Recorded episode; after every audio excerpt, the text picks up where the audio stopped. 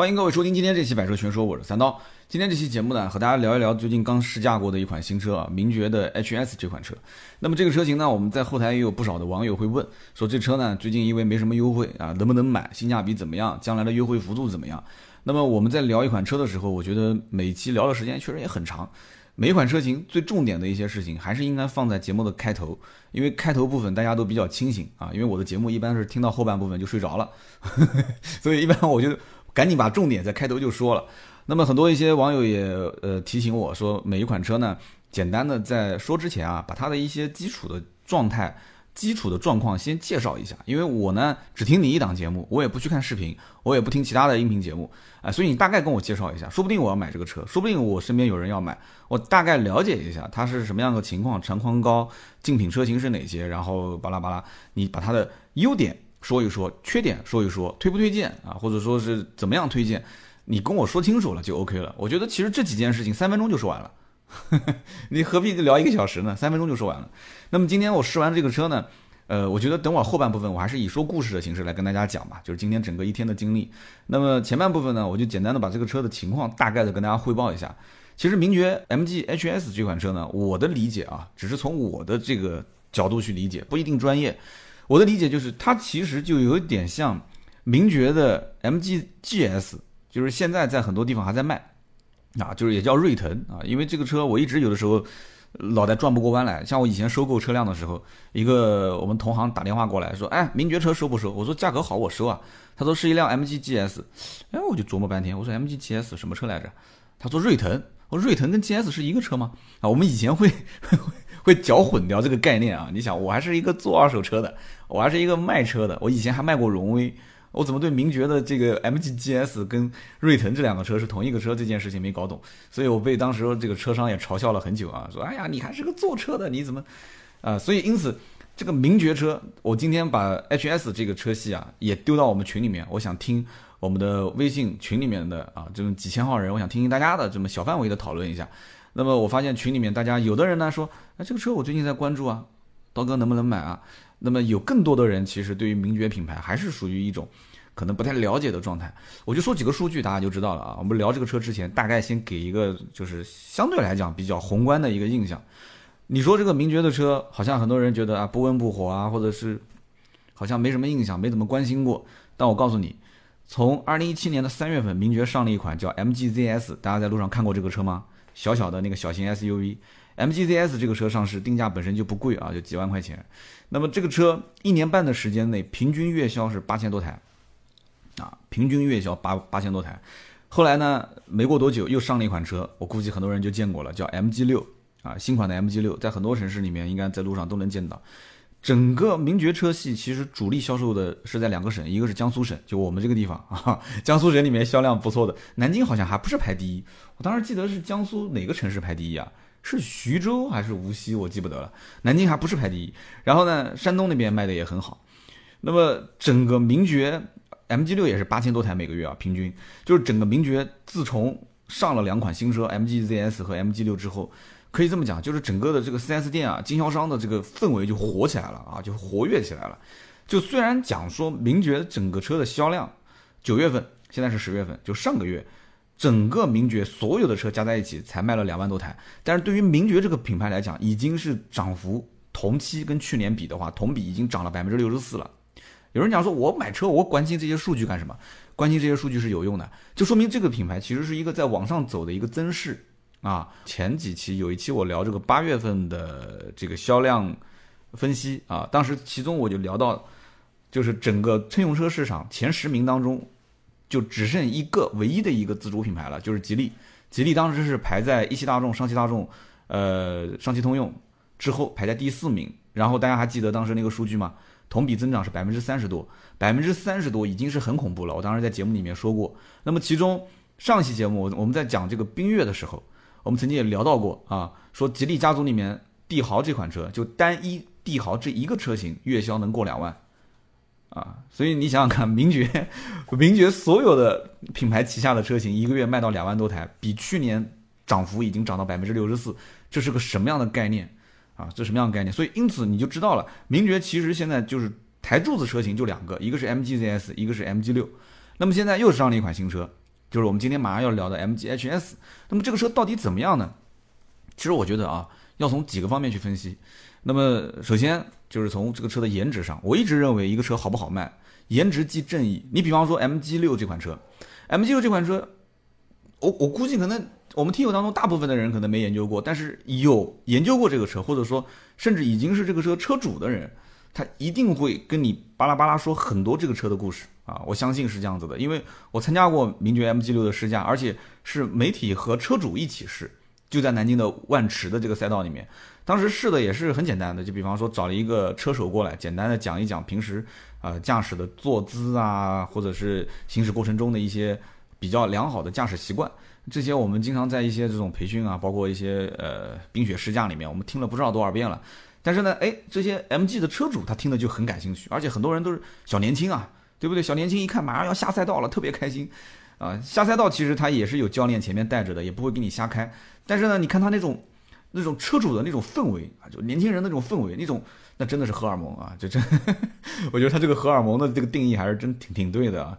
那那种氛围，而且我当时在现场我还听到，真的你没有听错，真的是有人是从英国留学回来买了这个车，真的是这样。当时他们在聊天，那个人讲，一个小伙子说啊，我当时在英国的时候，我这个去英狮赛道的时候，怎么怎么怎么，然后旁边几个人就很随意的跟他在聊天，我就是一脸茫然的看着他。那很多人可能跟我想的是一样，英国留学回来，英国是全世界留学应该是费用最高的吧？是不是？我我我据我了解啊，英国、日本这两个地方一般都是留学费用比较高的了。那英国留学回来，按道理讲，你可以有一千一万个理由不开这个车，你干嘛要买这个车呢？对吧？你就买个 BBA 的车不就行了吗？哎，他偏要玩个这个车，而且你就算玩英国车，买个捷豹嘛，捷豹不是现在的六折七折都能买到是吧？所以当时我们。就聊天的时候，我没有听到任何一个人产生质疑，就是说，哎，你为什么英国留学回来，你买这个车？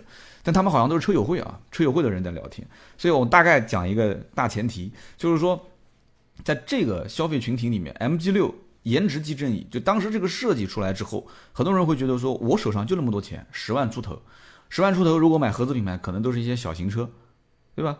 那么如果是自主品牌，哎，自主品牌有很多车，但是很多车型当中有没有偏年轻化，就给人感觉看上去很有范儿，很有范儿的那种，对不对那？MG，当然了，MG 的这种公关稿、宣传稿一般说的都相对来讲 比较的那个，我们都会把这个措辞啊，相对把它给收一收啊，因为他们用词各方面相对来讲会呃比较的比较荷尔蒙一点啊，比较荷尔蒙一点，所以都是哇，就打的都是一些合资品牌的热销车型啊，就是。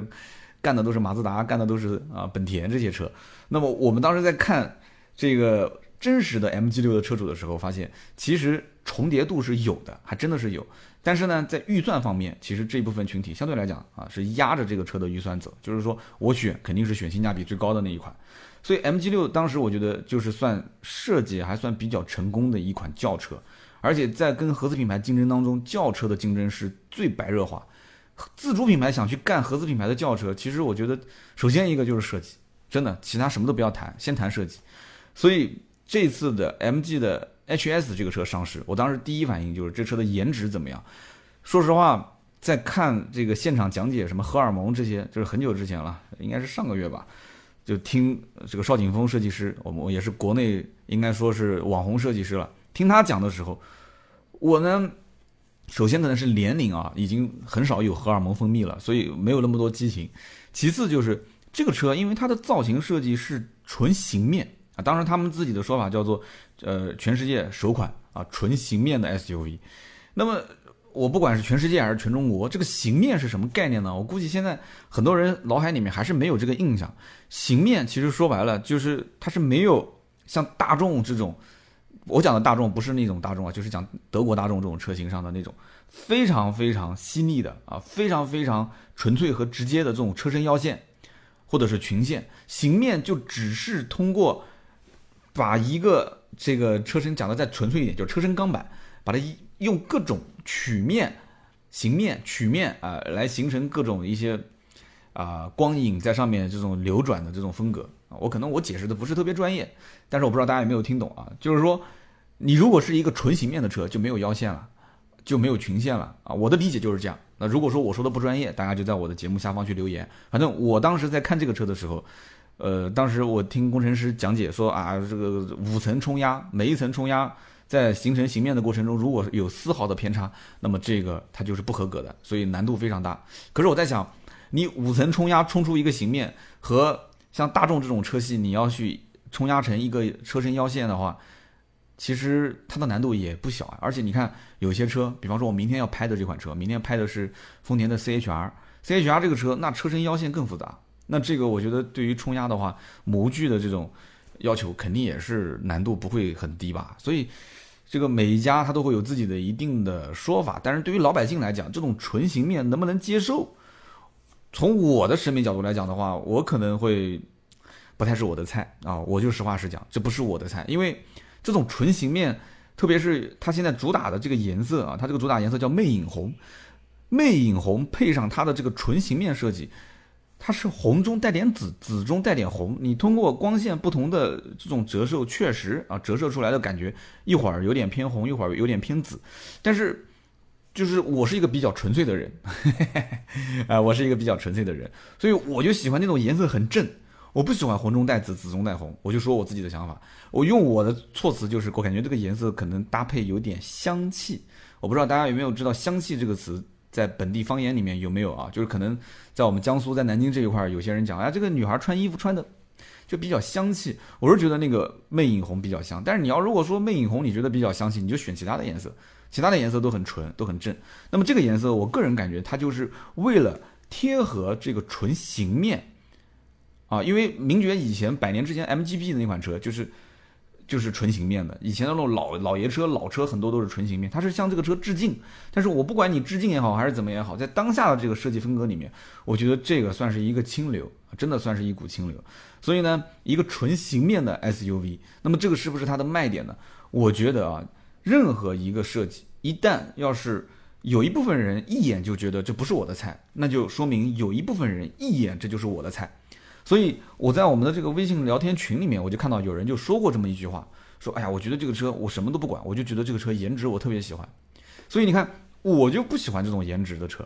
我觉得 MG 六不错，我觉得这个 MG ZS 也不错，但是我觉得这个纯形面的设计，我个人不是特别喜欢。那就说明我还是对于车身的这种腰线、这种车身线条的勾勒出的这种状状况，就比方说有一些肌肉感、有一些运动感，我对这个还是有一定的要求的。这种纯形面。大家有空自己去看啊，千万不要在网上看照片，因为网上看照片，不同的摄影师通过不停不同的光线的角度，然后曝光度不同，我因为我也不怎么玩这个摄影啊，所以他拍出来照片效果一定是不一样的。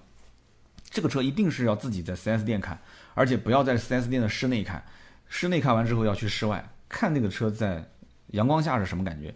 所以呢。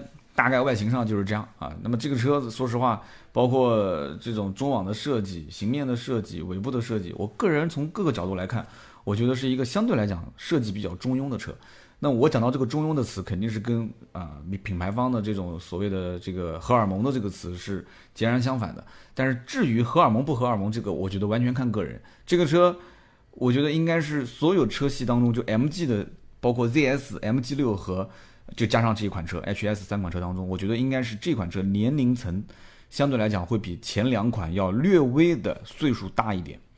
这个车应该不会是像 MG 六或者是 MG ZS 那么年轻化的消费者，更多的应该是相对来讲年龄稍大一点。所以打荷尔蒙这个概念吸引年轻人，年轻人在看这个车的设计。我不知道最终会是出现什么样的一个效果啊？那肯定是祝愿这个车卖得好了，对吧？因为 我参加过这么多活动，我感觉那么多人忙前忙后的，呃，一开始是荷尔蒙营销，然后后面就是二十万起售，对吧？网上当时也是议论纷纷，说怎么可能一个名爵的车卖二十多万，还二十万起售，太夸张了吧？结果呢，哎，一出来这个车顶配的价格也没有二十万啊，所以这个我觉得 MG 在。这个营销方面确实很厉害啊，就是网上这个话题炒得非常热，二十万预售，二十万起售，最后顶配价格十八点九八万，而这个车真正起售价才十一点九八万。而且如果你研究过这个车的价格体系，你会发现一个很很有意思的现象。大家知道，其实名爵家里面有一款 SUV 叫做 MG GS，我刚前面也提到过了，MG GS 其实这个车不仅仅是名爵。MG GS 这个车啊，就锐腾这个车，其实是上汽整个上汽集团试水的第一款城市 SUV。大家想想，我说的对不对？因为荣威之前有过一个 SUV，就荣威 W 五，但是那个 W 五大家也知道是之前上汽跟就是等于是收了双龙，然后双龙旗下的其中的一个呃硬派越野车，拿了它的这个底盘，然后呢这个发动机也有很多的说法，我以前节目里面也说过，最后造出了一个 W 五，但 W 五这个车呢本身是硬派越野，外形内饰都比较老，所以这车实际终端销量不是特别的好，它也不是城市 SUV，所以 MG GS 其实是。上汽试水的第一辆城市 SUV，这个车现在还在卖。那么为什么我说你要看这两个车的价格呢？前一段时间，八月份吧，因为呃 MG HS 是九月份上市的，MG GS 在八月份的时候还更新换代了一次，更新了一次之后呢，它主打叫互联网，就是互联网版 MG GS，那就是瑞腾的互联网版。有些人可能就就不太懂了，或者说有些人他知道这两个车就会觉得很奇怪，说。如果是照照我的理解啊，MG HS 应该是 MG GS 的一个换代产品，能这么理解吧？因为两个车都是紧凑型 SUV，车身长宽高啊、轴距啊各方面都差不多，甚至就是连动力总成也是差不多的啊，都是一点五 T 和二点零 T。那很多人就要问了，那这个车子存在的意义是什么呢？哎，存在的意义是什么呢？跟很多品牌一样，这个车因为之前已经卖了很多年，所以其实它的成本摊销已经基本上。都差不多了，就卖的时间久了以后，这个车不管怎么降价，它其实都是挣钱的。就像我之前在说哈佛的时候啊，哈佛现在不是搞促销吗？哈佛现在有一款 M 六这个车，M 六这个车其实就是老款的哈弗 H 六。那你不能说是哈弗 H 六大跳水大降价，它官降两万多块钱。如果你是 H 六官降的话，那对不起，那你会影响到现在在售的新款 H 六。所以你即使是老款 H 六，你都不能官降。所以怎么办呢？拉个皮，换个名字。那就叫哈弗 M 六，其实骨子里面就是哈弗 H 六，只是不过是老款，然后官降两万五，啊，笑眯眯的卖，在 4S 店再给你点优惠。所以名爵的 GS 加上了一些互联网的因素，因为年轻人都喜欢，是不是？然后这个车呢，在它现在没有官降，但是终端的优惠幅度我看了一下，非常大，终端的优惠幅度三万多啊，四万上下，所以呢就会出现一个很有意思的现象啊，所以你看。锐腾就是 MG GS 这个车，它的定价其实跟 MG HS 的定价区间是差不多的，都是十一万多起步。然后呢，1.5T 的版本都是十四万多封顶，就是顶配。哎，那你会觉得说，那我肯定买新款不买旧款。可是你只要问一下优惠幅度，你就知道，真正的 MG GS 它其实优惠完的价格应该是再往下下浮三万五到四万块钱这个区间。所以完全就是两个级别不同的车，或者说车型是一个级别，但是价位上已经完全就在两个段位里面。啊，所以这个车将来也肯定是要下沉到一些，呃三四线城市。那么一二线城市呢，如果有一些人完全追求性价比，4S 店呢也肯定是要照卖嘛，对吧？这你有人要我干嘛不卖呢？对不对？你要如果觉得 HS 这个车还是偏贵的话，你就买这个车，就买这个 GS。所以呢，每一个品牌都会有这样的一种玩法，大家还是要看得比较清一些。那么这个车呢，大小、长、宽、高是多少呢？也我前面绕了这么长时间啊，就可能还是没把最重要的东西说出来。这个车呢是车长四米五七四。啊，宽是一八七六，高呢是一六六四，轴距是两米七二，什么个概念呢？讲一个大家比较熟悉的车，就是本田 CRV，本田 CRV 的车长是四米五八五，啊，这个车是四米五七四，所以大家就知道这车跟 CRV 之间其实是差不多的啊。那么轴距呢，CRV 是二六六零，这个车是二七二零啊，两个车轴距差了六公分，所以说国内的这个自主品牌的车，毫无疑问肯定是在这个级别里面是尽量的把轴距放大。把车变得更高、更宽、更大一些。那么我还对比了另外一个车型啊，虽然说所有对外的文稿，名爵是基本上不会去对比自己家的荣威的，两家肯定也都是说得很清楚了。但是因为我说了嘛，荣威跟名爵都是兄弟车型，所以我就去看了一下荣威的 RX 五和名爵的这个 MG HS 两款车之间，因为他们也都是一点五 T、二点零 T 嘛，动力总成也都通用。所以拉起来看了一下，两个车其实在长宽高、轴距方面，名爵 HS 因为上市比较晚，所以各方面的各方面的数据其实是压着荣威的 RX 五这个车。因为荣威 R 叉五本身就是个网红车，前几年都卖得非常好，对吧？现在卖的销量也不差。那么长宽高、轴距都压着它，配置方面呢，我就讲一款车，大家如果拿名爵 HS 的顶配 1.5T 的顶配去跟荣威 RX 五的 1.5T 顶配。两个车放在一起比，你会发现啊，荣威 RX 五顶配十五万多，这个车顶配十四万多，价格方面已经有一定差距了。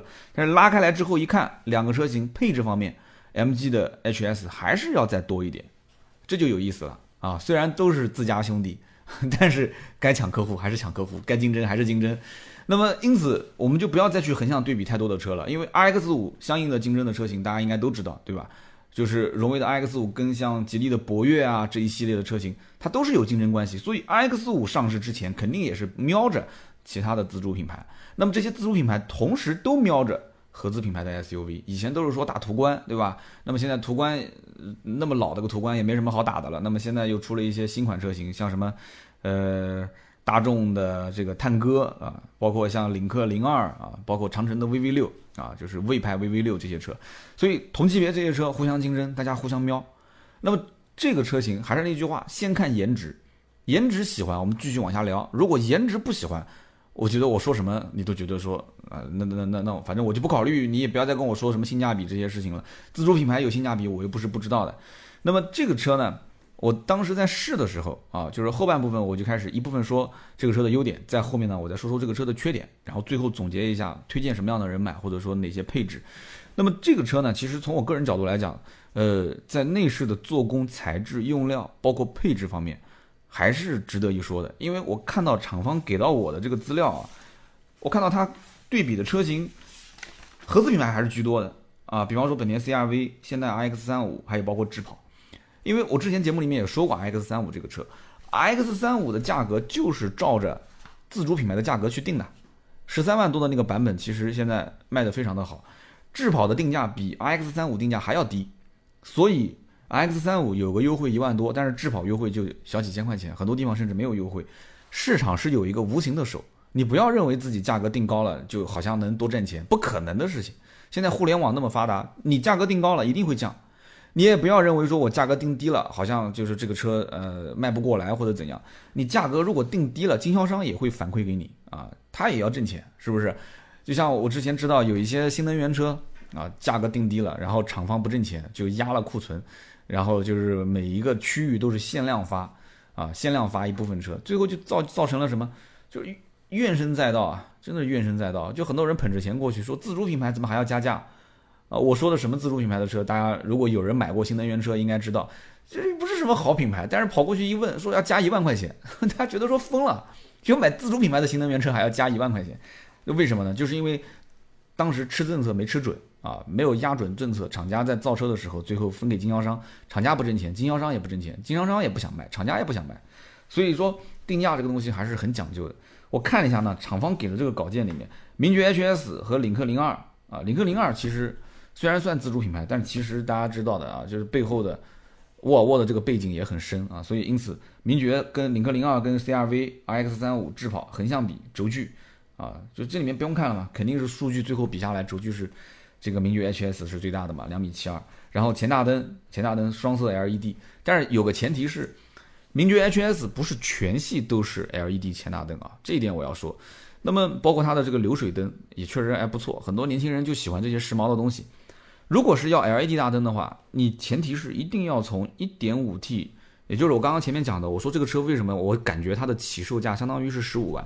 就是它前面几个配置不是很走心，真的真的不是很走心。就是你一定要看到它的，就是要到 1.5T 的那个叫激情版，就是顶配十四点九八，你一定要到激情版。你到了这个配置之后，你才能看到你想要的那些功能啊，比方说像斑马智行的那些车联网的系统，比方说刚刚讲的 LED 的大灯啊这些，包括还有一些主动安全配置。因为你想十多万都花了，买这个车到底我冲它买的是什么？我觉得这一点大家一定要拎清楚。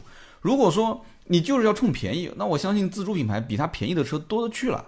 名爵一开始为什么要先有一个噱头打二十万以上预售的这个价格，就是希望把这个车的心理预期先拉得很高，拉得很高，然后最终释放出来的价格，大家一看，哦，其实对外宣传的这个调性很高，但是呢，真正我掏钱去买的时候，我只要付十四万多，我买它这个车。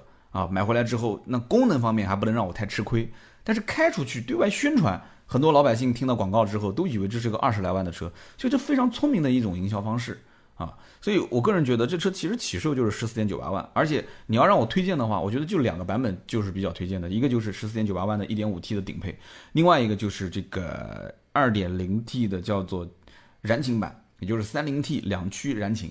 这个车我觉得买四驱版意义不是特别大啊。那么 1.5T 的版本它甚至都不出四驱，它也知道 1.5T 上四驱这个可能价格比较高。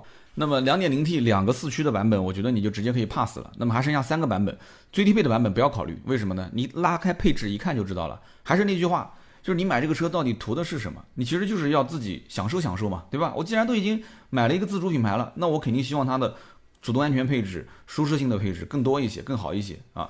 所以因此最低配十四点九八万的这个二点零 T 的版本不要考虑。那么剩下来就还剩两个版本，一个是燃情版，一个是超燃版。燃情版和超燃版选择非常简单。这两个版本就差一万块钱啊，一个十五点九八，一个十六点九八，然后功能上就差非常简单的几个功能，一个是并线辅助，一个是全液晶仪表，一个是 BOSS 音响，一个是车内的氛围灯。大家想一想，这四个功能值不值一万块钱？我觉得啊，其实这个非常好判断。有些人可能看一看十五点九八，功能差不多，OK 了啊，我也不想再多掏这一万块钱。但有一些人觉得说，我就看中这个全液晶仪表，或者说是波斯音响。啊，或者说是这个并线辅助，氛围灯这个呢，就算是可能成本不算太高吧，或者说到了外面也可以稍微改一改的这种。但是前面这三样东西，一般情况下很难会有人说是去啊去改这一方面的一些配置。所以因此，超燃版和燃情版，十五点九八、十六点九八、二点零 T 这两个版本，再加上之前我推荐的一点五 T 的顶配啊，一点五 T 的最顶配十四点九八，其实这个车大家不就看出来了吗？就三款车。十四点九八万的一点五 T，十五点九八万的燃情版，十六点九八万的超燃版，结束了。你不要看说这个名爵 HS 那么多配置，其他的配置都是陪衬，就这三个配置是目前来讲的话最值得购买的。而且后期我可以非常武断的做一个判断，就是说就这三个车，而且一定是一点五 T 的那个顶配卖的最好啊，二点零 T 的我觉得还不一定有那么多人会去考虑。因为这个车主打价位应该就是十四点九八啊，就是一点五 T 的这个版本。它这个一点五 T 就不是三缸。你说要如果是是个三缸嘛，可能有些人还纠结，说啊我不行我就买二点零 T 吧。但是现在来看的话，这个四缸的一点五 T，大家纠结的一定不是发动机，而是它的这个变速箱。很多人其实纠结的是什么呢？就这个车呢，匹配的是一个就是一点五 T 加七速的干式双离合啊，所以一听到干式双离合，很多人非常的害怕。那么关于这个干式双离合呢，我们今天在这个现场听工程师讲解的时候，讲了好长时间。那么我最终总结下来的话，我觉得是，就上汽的工程师在对双离合变速箱这一块，他的这个理念啊有几点啊，我觉得值得跟大家去分享分享。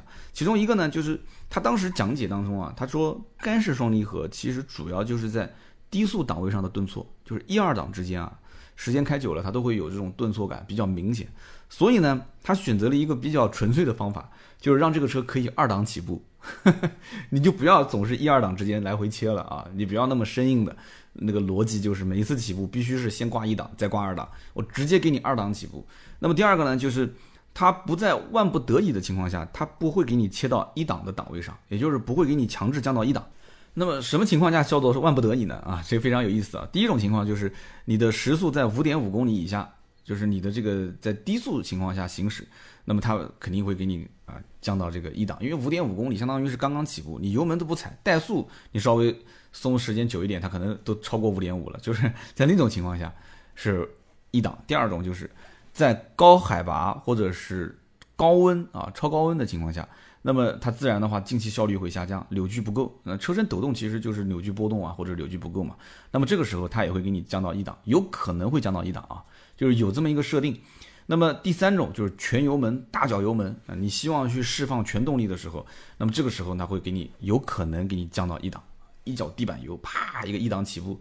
所以在这三种情况下叫做就是逼不得已的情况下，其他的情况它只往上升档。啊，不会给你在一档的这个来回切，一二来回切，所以他讲的就是这样的一种方式，来尽量避免干式双离合，呃，就是起步的顿挫啊、抖动啊这种情况。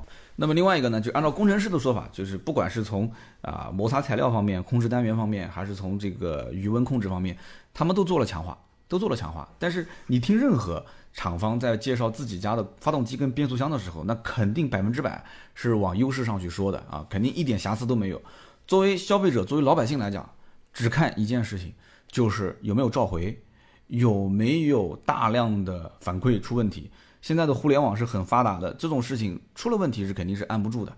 那么这个通用啊、上汽的双离合变速箱在很多车上都用过，你就看一看上汽啊，包括通用的变速箱里面有没有双离合出问题的，你不要把别的双离合的锅甩到他的身上啊。所以上汽包括上汽荣威啊、啊上汽名爵啊。包括上汽通用，但是上汽通用的话就是另外一个部门了啊。上汽通用像雪佛兰啊、别克啊、凯迪拉克啊，就这些车系当中，双离合变速箱有没有出过问题的啊？然后具体出了问题以后，我们再看一看他们之间有没有相应的联系，呃，有联系的话，那你就要去考虑说这个变速箱是不是我能买。所以你不能说一听到干式双离合就把所有的一棒子打死。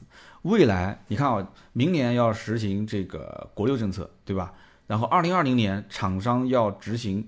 就是所有的车平均油耗百公里不能超过五升，我们之前节目里面也说过，所以你现在什么六 AT 变速箱这种你还能用吗？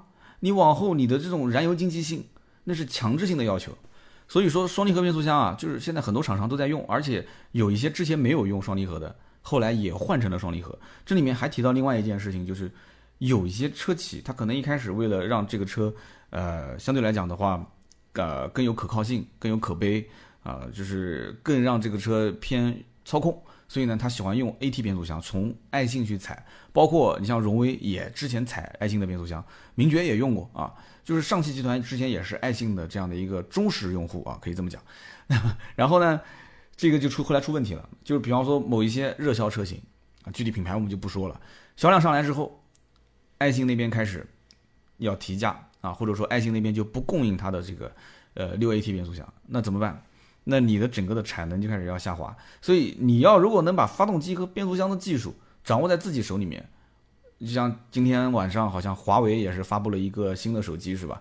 你要如果说芯片技术掌握在自己手里面，你的价格就不受别人管控，哪怕这个技术刚开始还不是特别成熟，或者说不是特别的好用，没关系啊，慢慢的、慢慢的进化。你包括这个 1.5T 加双离合变速箱，之前我在开过上汽的1.5加双离合的时候。我其实印象不是特别好，实话实讲。但是今天我从安亭开这个车开到朱家角，我对这个 1.5T 的整个的发动机和变速箱的这样的一个匹配程度，我觉得至少以前如果我打六十分，现在我可以打到七十分。啊，你让我打到八十九十的话，我觉得还是需要有一段时间的改进的过程，因为这个里面涉及到还是涉及到一种驾驶感受。你比方说，我举个例子，一脚油门踩到底，我要提速，我要超车，那我也知道 1.5T 的发动机。你你肯定是会有一些嘶吼啊嘶吼哈，但是我的这个油门只要一松，你的这个声音啊，就是引擎的声音，应该是根据我的这个抬脚的那个一瞬间，声音就开始有变化了，是吧？一开始是啊，它应该是这样的，对吧？啊，就我可能模仿的不是很像，但是呢，我油门一松，它其实引擎啊，它还是有一个持续的那个声音的波动，那么这是为什么呢？我觉得就是变速箱。换挡的积极性方面，反应的速度，因为它要判断你在不同的驾驶情况下，它可能更多的是你在常规的驾驶的状态，就是一档升二档，升三档，升四档，升五档，柔性驾驶，然后中间可能再给你模拟几种相应的状况，可能激烈驾驶啊，或者是这种啊长途啊、市区啊、拥堵路段啊，这里面我觉得还是火候的问题，就是差那么一点点火候在里面。但是你要说日常家用有没有影响，有什么影响呢？说实话。你还天天就听它这个降档补油的声音吗？你买个十来万的 SUV，你还想干嘛？所以呢，我当时在试的过程中，我觉得比之前的 1.5T 加双离合变速箱驾驶感受要好太多太多了。之前就试那个荣威的 RX5，但是现在荣威的 RX5 也进行了换代，我也没试过它的最新款啊。这两个车，所以我只能按照以前最早在试 1.5T 的荣威 R 叉5的时候那个印象，再去看现在的名爵的 HS，我觉得它是有提升有进步的啊。那么。这款车，当我在上车的时候，我肯定是要去关注它的整个的一些内饰的做工啊，包括年轻人嘛都喜欢玩玩这里面的操作系统。我当时就发现有几个很有意思的现象。首先，说这个车有电加热，因为现在天气也比较凉快了嘛，我上车想先把这个屁股底下的电加热给打开，我找了半天找不到，我觉得很奇怪。你说电加热的这个按键，我想十个车九个车肯定都是。在车上有两个那种一个座椅三条竖杠的这样的一个按钮，这车怎么会没有呢？而且我确定这个车的配置，它肯定是肯定是这个高配车型，但是找了半天找不到，最后在什么地方？我说出来估计你们不相信啊。点开空调的那个按键，因为今天这期我会配图，点开空调的那个按键，点进去之后，在空调的界面的上方有主驾驶和副驾驶的座椅加热的这个按键。哇，当时我都惊了，你知道吗？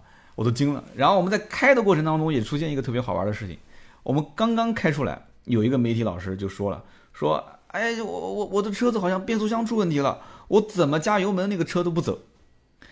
然后过了一会儿，他自己也反应过来，他说我的车好像是被限速了。然后那个就是车上的工程师，就是领队也讲说说不可能啊，说我们这些车都没有设置过限速啊。然后后来呢？他研究了一下，然后我自己也研究了一下这个车是怎么回事呢？是这个车辆有一个叫智能限速辅助功能，大概是这么一个名称，什么个意思呢？就是说，我相信有一些朋友如果最近买过车的话，如果配置比较高，你们的车上应该会有个功能，就是实时监测，就是道路两侧的标识。就比方说这个路段限速四十，我们经常比方说从高架下来，或者是从高速公路下来，旁边会有一个限速标识，对吧？只要这个车辆一捕捉到旁边限速四十，你的车油门不管怎么踩，最高时速就是四十。所以当时我们刚刚出酒店的时候啊，就是那那条马路限速四十，那个车它不管油门怎么踩都是四十。后来我设置了一下，发现确实也是这样。但是呢，它这个菜单有二级有三级菜单，我点进去之后发现，它这个有叫智能限速功能，也有手动，就是你可以手动要求，就它会每一次一限速，它就问你你需不需要。这个按照这样的一个形式，那么还有一个就是你设定一个上限，你自己定义，那那就结束了。所以它这个功能想法是挺好的，但是呢，在实际使用过程当中啊，我觉得对于可能很多人来讲，就是不太符合我们正常驾驶的这种状态。我们开的好好的，突然啪踩油门，感觉诶，这车怎么不走了？那其实是因为这个路段限速四十。我们知道，其实有很多路段，它这个限速是是挺那个的啊，是反正不是很合理。而且有些路段我们要经常跑的话，你就算是限速你是四十，但是实际上我在六十公里以下，我跟大家普及一下这个交规啊，六十公里以下你其实是不算违规的。比方说这个路是限速四十，你开到五十五、五十九、六十，它是没有理由去处罚你的，大家记住了。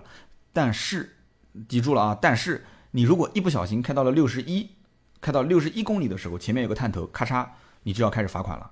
那么如果说要是超百分之二十，你比方说开到个七十公里每小时，那你就是要涉及到被吊销驾照，啊，因为我有身边人是遇到过这个事情的。你要开到七十公里，北京有一个隧道就是这样的，啊，以前其实限速就是六十还是七十，那个什么隧道我记不得了。然后呢之后呢，有个哥们儿当时去也是开了一个试驾车，也挺兴奋的，一个比较好的车子啊，保时捷。然后呢，平时开那个隧道都是六十，结果咔那天。因为六十嘛，你开到一个大概不到七十的样子，你你你也不会被罚，百分之十一般都不算超速嘛。结果咔，那个隧道改成了四十，结果扣十二分，吊销驾照啊！哎呀，所以因此大家记住了，这个我们当时一上车，发现这么一个很有意意思的功能。这个功能呢，如果你非常非常纠结、非常小心谨慎的这么一个驾驶驾驶员。你不在乎什么加油门车不走的这种情况下，你可以把它打开啊，这个没毛病，你可以把它打开。那么你讲到这个界面的事情，因为这个车啊，它的这个整个的内饰就那么几个按键，中控台上面按键非常非常少，我也可以理解，因为它打的是这个这个互联网驾驶嘛，对吧？因为不管是名爵也好，荣威也好，都是互联网驾驶。可是它的整个这个按键啊，少到什么程度？少到就是说。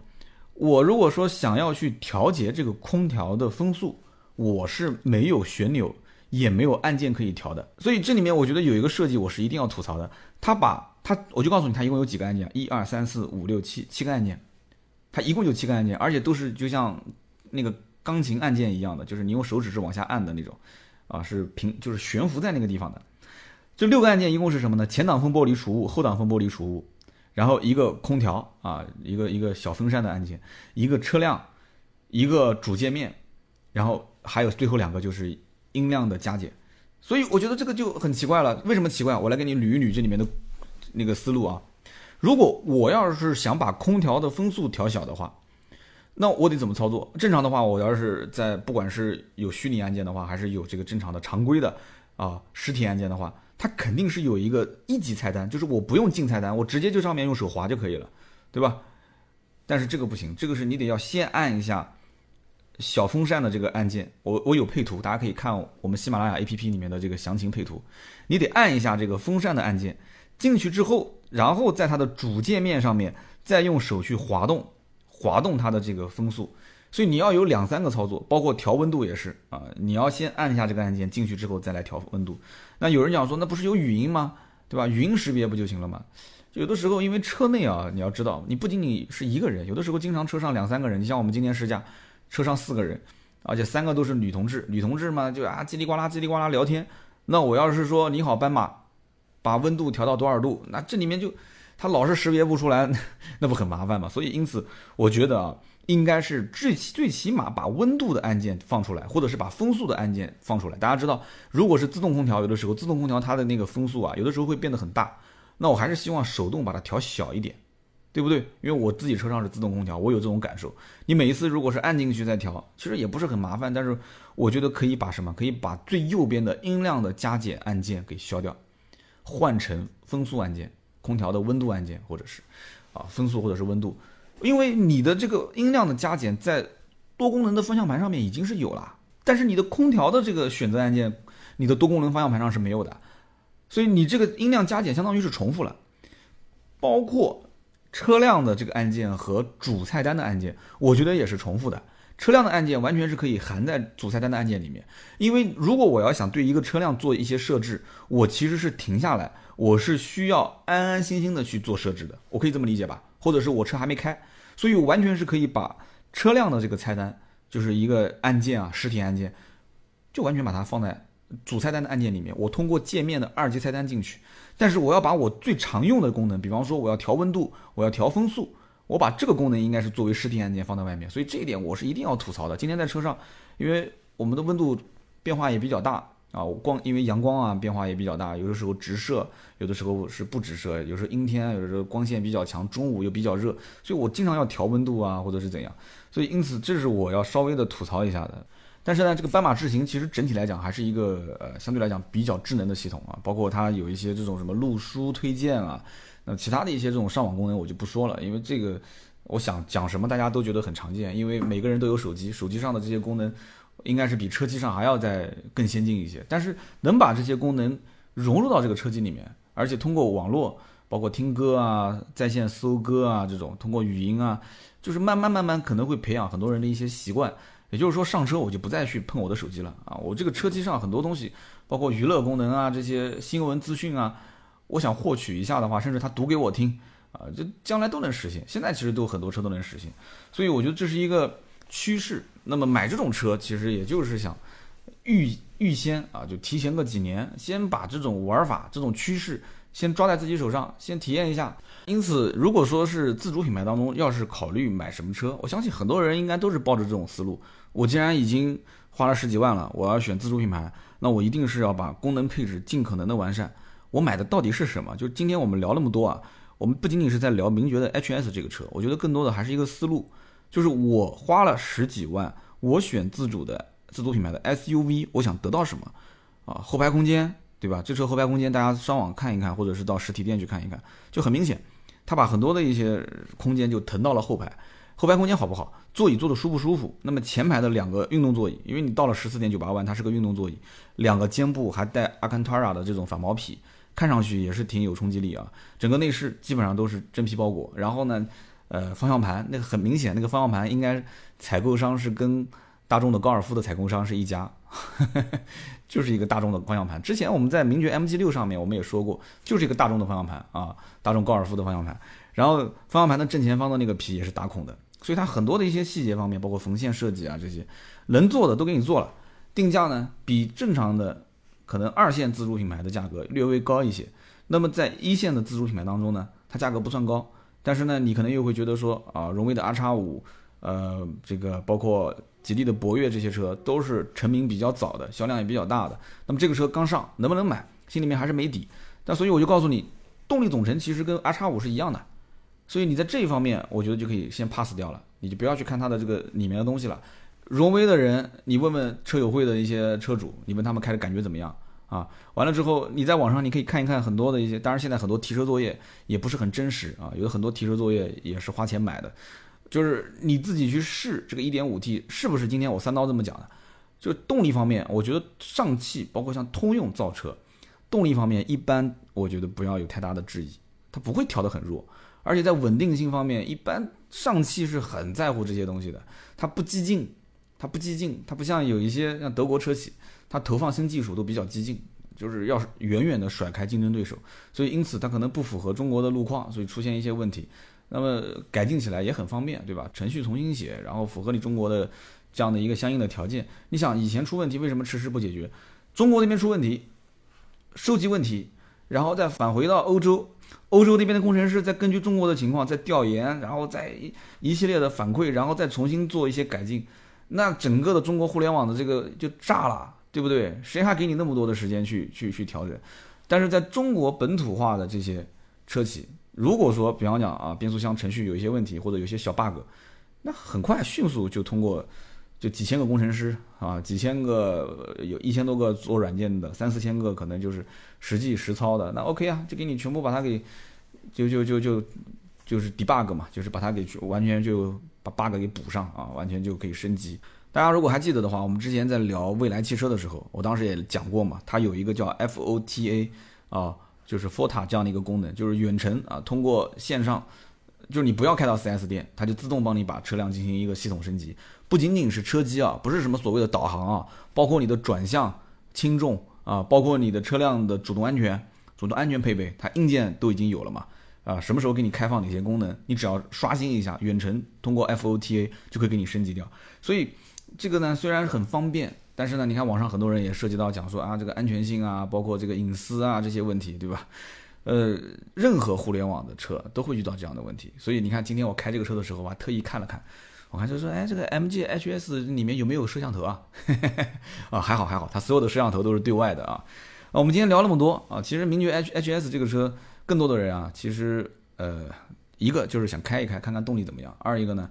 看看这个车的一些互联网功能，然后整个的内饰的豪华度、舒适感，车子呢看看大不大气就可以了。那么我觉得它的优点和缺点都非常明显啊。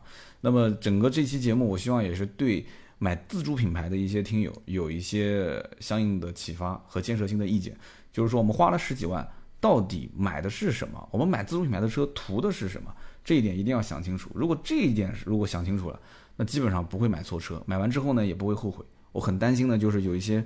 可能，啊，这个听友啊，就是一时冲动，然后就天天就想着这个车，但是买完之后呢，哎，这个车子就，呃，就感觉好像很普通啊，就想换，然后结果想换什么车，又回到合资品牌去了。所以你要如果是对它不完全了解，我建议你就不要去那么贸然的下手啊。你要是完全了解它，如果你完全对这个车表象之下的东西你都了解过了，那我觉得你是 OK 的，你是可以选。买这个车的，但是你如果只是从它的表面的东西去买，我觉得可能你将来用段时间你就会后悔。我讲的表象之下很多东西，我因为今天没展开啊，因为我展开的话，今天可能时间又很长很长。比方说什么 x DS 的这个弯道动态控制系统了，什么它的这些主动安全配备，对吧？它的 ESP 的车身稳定系统啊，已经是刷新到最新的一代，包括它的一些什么 NVH 的什么图书馆级的静音降噪，但这个东西还是要你自己去体会，你。对于主动安全配备也好，对于这种比较感性化的一些数据指标也好，啊，什么多少秒百公里加速，多少米的刹停，我觉得老百姓在试车的过程中，你只要符合你的要求就可以了，就跟买手机是一样的。你看那么多的性能指标，最后一看价格七千多，我也知道好啊，呃，你会买吗？对不对？今天不是华为发布的那个手机，说是很贵嘛，很多人吐槽嘛，说六千多、七千多，那有这个钱不如买苹果。那同样的同样道理不一回事嘛，对不对？那我们今天聊了半天，其实说来说去，我今天就围绕着这个车的三个配置在讲啊，十四万九千八、十五万九千八、十六万九千八。那么这三个配置适不适合你？你的价位在这个预算当中有没有可替换的车型？如果都不满意，那这个车你看一看，你满不满意？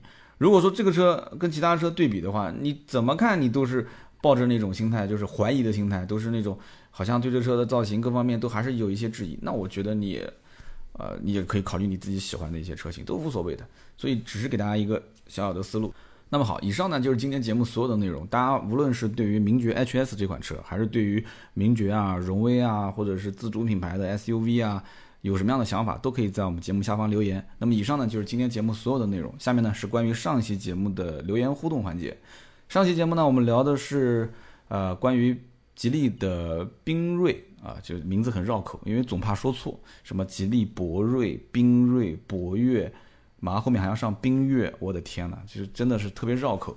但是呢，你名字取的如果不相似的话，感觉又不是一个车系啊，这反而也不太好。曾经在节目里面也说过。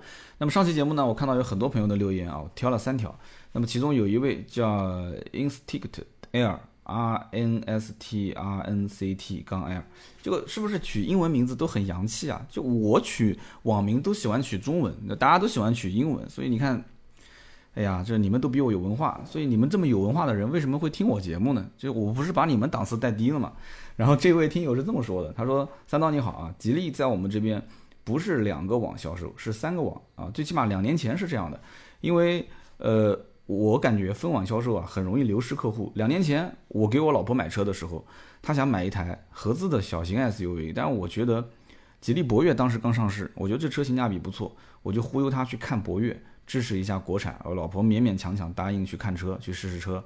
结果呢，去了第一家吉利的 4S 店，发现是卖远景系列的；然后去了第二家 4S 店，发现是卖帝豪系列的，都没有博越这个车。我老婆当时看完之后就上火啊，然后就把我臭骂一顿，然后说第三家我怎么也不去了，我直接就 pass 了。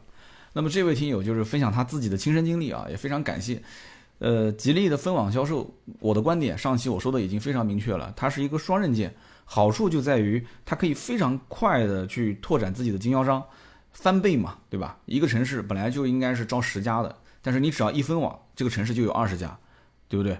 那么有一些这种可能三四线城市的话，你只要是一分网，你可以根据当地的实际情况，它是符合。这个 G 网的还是符合 L 网的，因为车型不同嘛，对吧？可能 L 网有的车更符合三四线，G 网不符合，或者说是 G 网更符合，L 网不符合，它可以来分配。那么在这种城市迅速的扩张。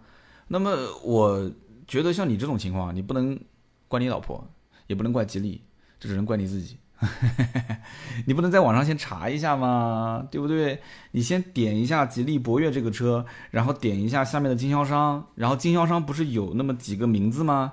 你就多做一个这个工作都不行吗？你就是看哦，这个哪边有吉利的 4S 店，你就往那边穿。你肯定是先看一下嘛，叫汽车之家你肯定会登的，对不对？点好车型，然后看下面的经销商的名称，或者像我要是去看车，一般都是先打个电话过去，先预约一下啊。我今天要过来试驾，你下午有空吗？车在吗？也不是每次去车都在，多花一个打电话的钱，都现在打电话都没什么钱。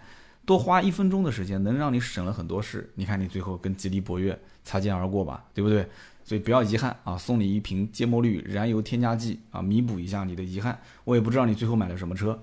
那么讲到这个，我们就讲到下面这一位听友啊，下面一位听友叫做好吃的黄金小馒头啊，黄金小馒头，他说我啊去 4S 店，销售说了半天，问要不要试驾，我朋友直接就说了一句。说你说的呢，我我也听不懂，我就知道马力大，车子轻，跑得就快。你现在就告诉我什么价格，什么时候有车啊？所以他就觉得啊，就是这位听友觉得说，有时候啊，真的不是说销售他不想说这些或者是怎样，而是客户根本不想听这些东西，他不感兴趣啊。那么我看到这一条点赞是最多的，好，那我就说说我的观点，我身边也有类似这样的一些朋友。因为我是卖车的嘛，有的时候他就跟我讲说，你别看你嘴皮子都能说，啊，我觉得我买车根本就不想听你这种人介绍，我买车就是我自己看，我喜欢的我就买，你只要给我价格就可以了。那么这个我看到点赞那么多，说明大家都认可，对吧？我在卖车过程中有没有遇到这样的客户呢？肯定是遇到过吗？很多，我可以说很多，而且这种客户啊，从面相上来看，我一眼就能看得出来，这种人很很焦躁，很急。很急迫的想知道底价，而往往对于这种客户啊，你急我不急。那有人讲说，哎，好三刀，我急你不急是吧？那我掉脸就走。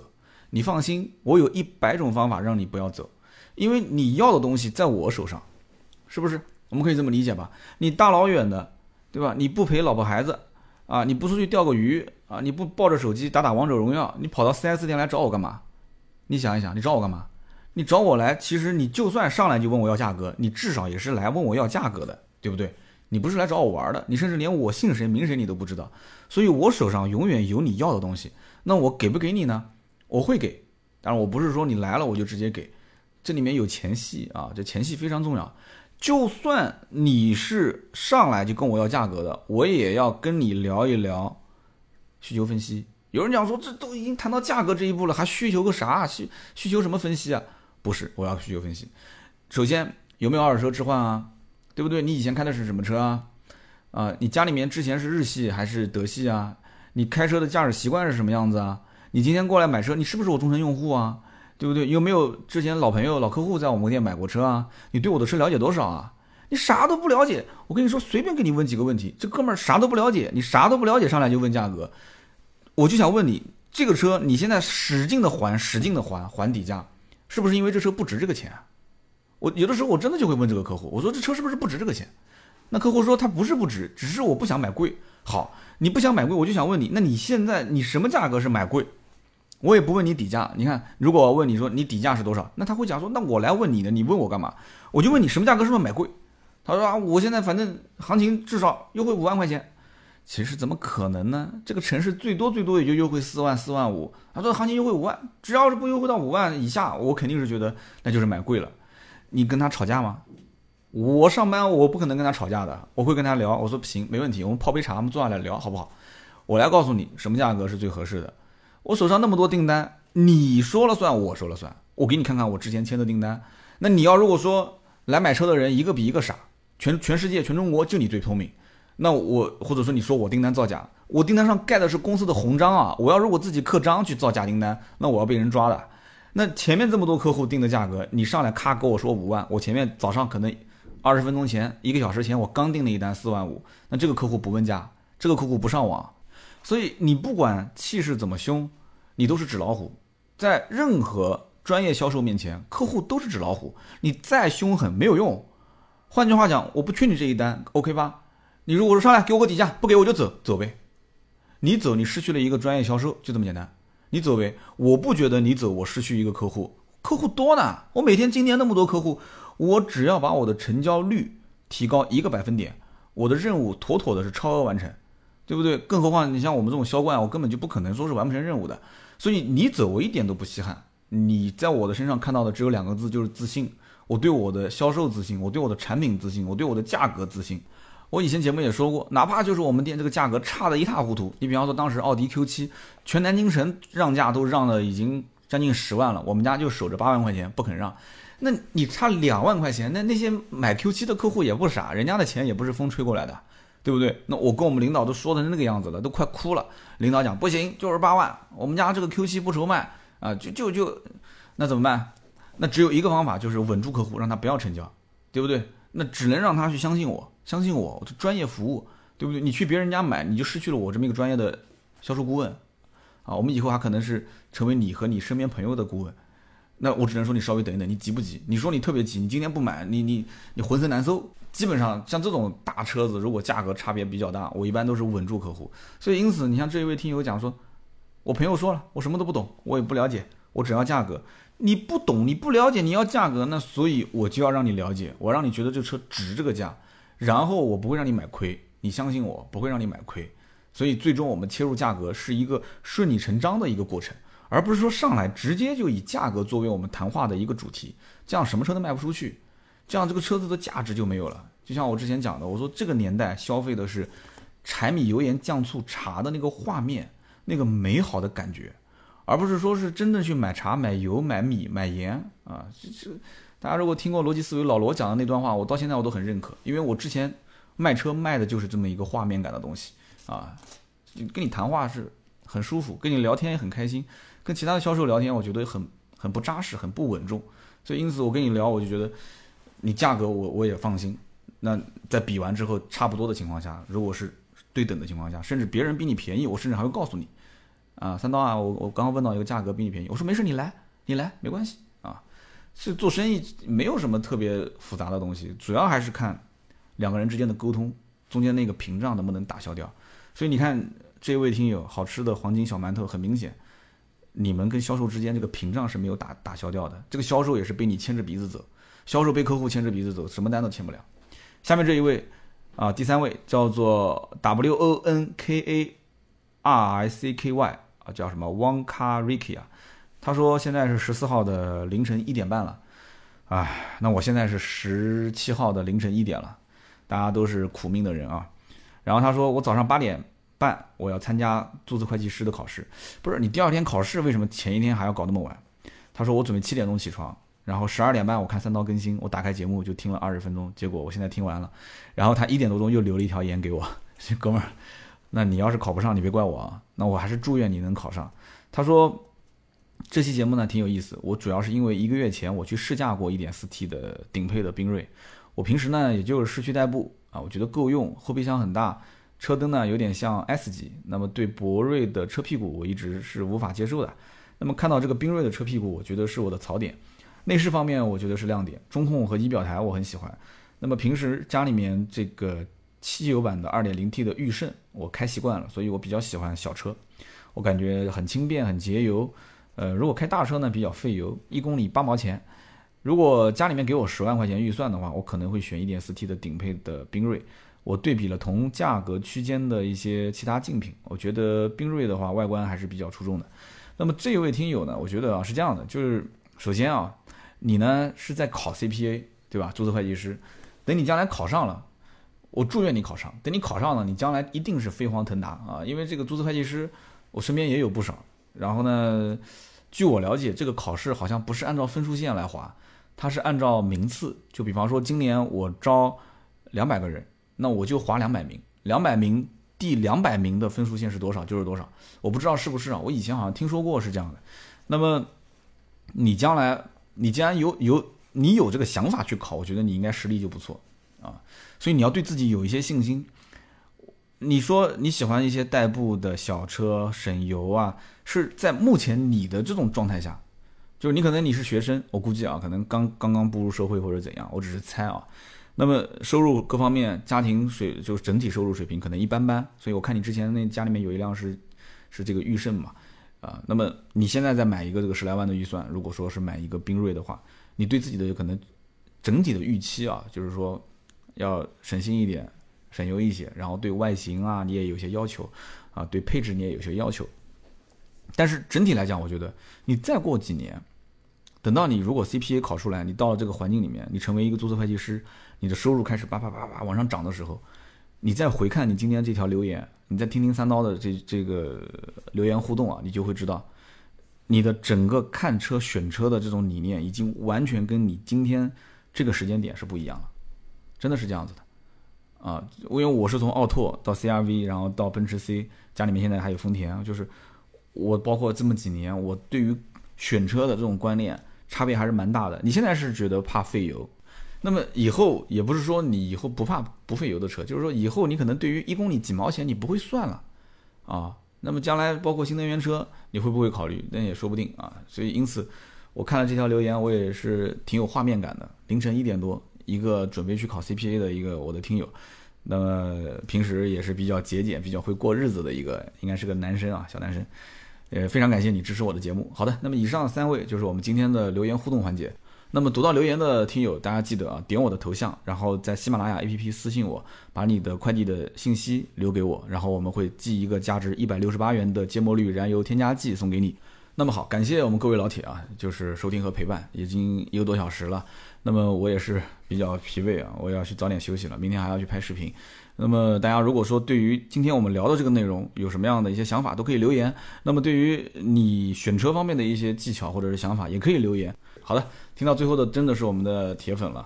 我们今天这期节目呢就到这里。